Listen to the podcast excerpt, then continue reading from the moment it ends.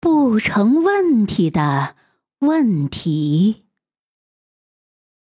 任何人来到这里，树华农场，他必定会感觉到世界上并没有什么战争和战争所带来的轰炸、屠杀与死亡。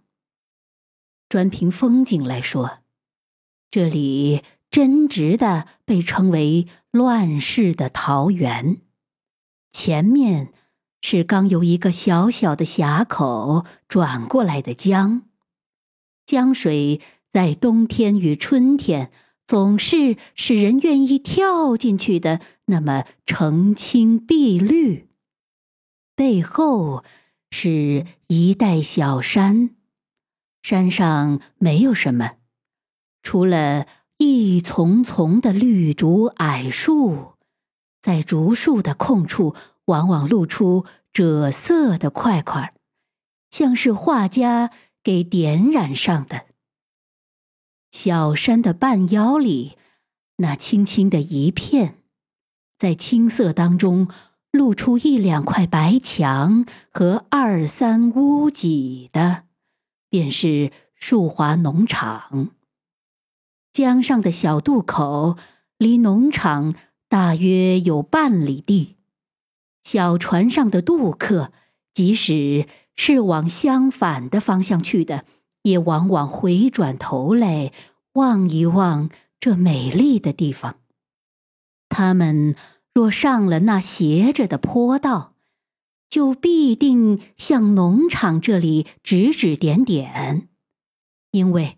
树上半黄的橘干，或已经红了的苹果，总是使人注意而想夸赞几声的。到春暖花开的时候，或遇到什么大家休假的日子，城里的侍女有时候也把逛一逛树华农场作为一种高雅的举动。而这农场的美丽，恐怕还多少的存在一些小文与短诗之中嘞。创办一座农场，必定不是为看着玩的，那么我们就不能专来余赞风景，而忽略更实际一些的事儿了。由实际上说。树华农场的用水是没有问题的，因为江就在他的脚底下。出品的运出也没有问题，它离重庆市不过三十多里路，江中可以走船，江边上也有小路，它的设备是相当完美的。有鸭鹅池，有兔笼，有花旗，有菜圃，有牛羊圈，有果园。鸭蛋、鲜花、青菜、水果、牛羊乳，都正是像重庆那样的都市所必须的东西。况且，它的创办正在抗战的那一年。重庆的人口在抗战后一天比一天多，所以需要的东西，像青菜与其他树华农场所产生的东西，自然的也一天比一天多。赚钱是没有问题的。从渡口上的坡道往左走不远。就有一些还未完全风化的红石，石旁生着几丛细竹。到了竹丛，便到了农场的窄而明洁的石板路。离竹丛不远，相对的长着两株青松，松树上挂着两面粗粗刨平的木牌。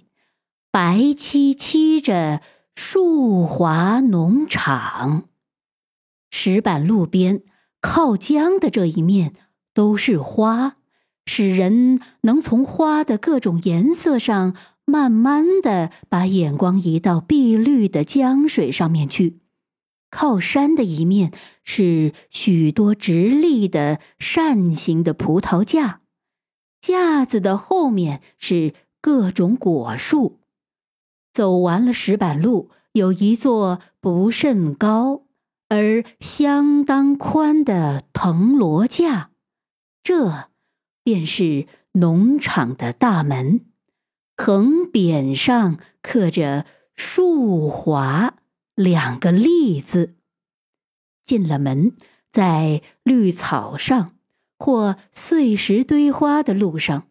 往往能看见几片柔软而轻的鸭鹅毛，因为鸭鹅的池塘便在左手方。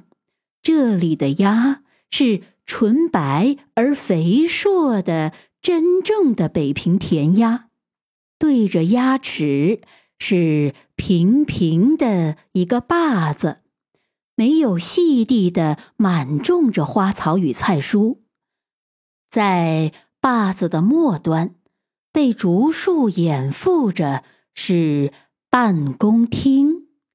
这是相当坚固而十分雅致的一所两层的楼房，花果的香味永远充满了全楼的每一角落。牛羊圈和工人的草舍又在楼房的后边。时时有羊羔悲哀的啼唤，这一些设备，叫农场至少要用二十来名工人。可是，以它的生产能力和出品销路的良好来说，除了一切开销，他还应当赚钱。无论是内行人还是外行人。只要看过这座农场，大概就不会想象到这是赔钱的事业。然而，树华农场赔钱。创办的时候当然要往里垫钱，但是鸡鸭、青菜、鲜花、牛羊乳。都是不需要很长的时间就可以在利润方面有些数目字的。按照行家的算盘上看，假若第二年还不十分顺利的话，至迟在第三年的开始就可以绝对的看赚了。可是，树华农场的赔损是在。创办后的第三年，在第三年首次股东会议的时候，厂长与股东们都对着账簿发了半天的愣。赔点钱，厂长是绝不在乎的，他不过是大股东之一。而被大家推举出来做厂长的，他还有许多比这座农场大得多的事业。可是，即使他对这小小的事业赔赚都不在乎，即使他一走到院中看看那些鲜美的花草，就把赔钱的事忘得一干二净，他现在。在股东会上，究竟有点不大好过。他自信是把能手，他到处会赚钱，他是大家所崇拜的实业家。农场赔钱，这伤了他的自尊心。他赔点钱，股东他们赔点钱。都没有关系，只是下不来台，这比什么都要紧。股东们呢，多数的是可以与厂长立在一块呼兄唤弟的。他们的名望、资本、能力，也许都不及厂长。可是，在赔个万儿八千块钱上来说，厂长要是沉得住气，他们也不便多出声儿。很少数的股东的确是想投了资赚点钱，可是他们不便先开口质问，因为他们股子少，地位也就低。假若粗着脖子红着筋的发言，也许得罪了厂长和大股东们。这恐怕比赔点钱的损失还更大呢。事实上，假若大家肯打开窗子说亮话，他们就可以异口同声的、确凿无疑的，马上指出赔钱的原因来。原因很简单，他们错用了人。厂长虽然是厂长，是不能、不肯、不会、不屑于到农场来监督指导一切的。股东们也不会十趟八趟跑来看看的，他们。只愿在开会的时候来做一次远足，既可以欣赏欣赏香蕉的景色，又可以和老友们喝两盅酒，附带的还可以录一录股东的身份。除了几个小股东，多数人接到开会的通知，就仿佛。在箱子里寻找迎接当令该换的衣服的时候，偶然的发现了想不起怎么随手放在那里的一卷钞票。哦，这儿还有点玩意儿呢。农场实际负责任的人是丁务员，丁主任，丁务员。丁主任管理这座农场已有半年，农场赔钱就在这半年，连厂长带股东们都知道。假若他们脱口而出的说实话，他们就必定在口里说出赔钱的原因在的时节，手指就。确切无疑的伸出，指着丁务员。丁务员就在一旁坐着呢，但是谁的嘴也没动，手指自然也就无从伸出。他们连厂长带股东，谁没吃过农场的？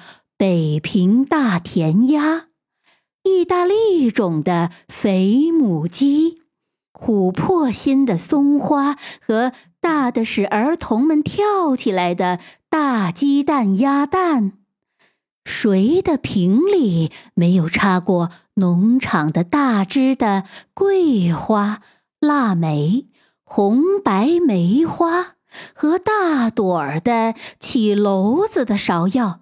牡丹与茶花，谁的盘子里没有盛过使男女客人们赞叹的山东大白菜，绿的像翡翠般的油菜与嫩豌豆？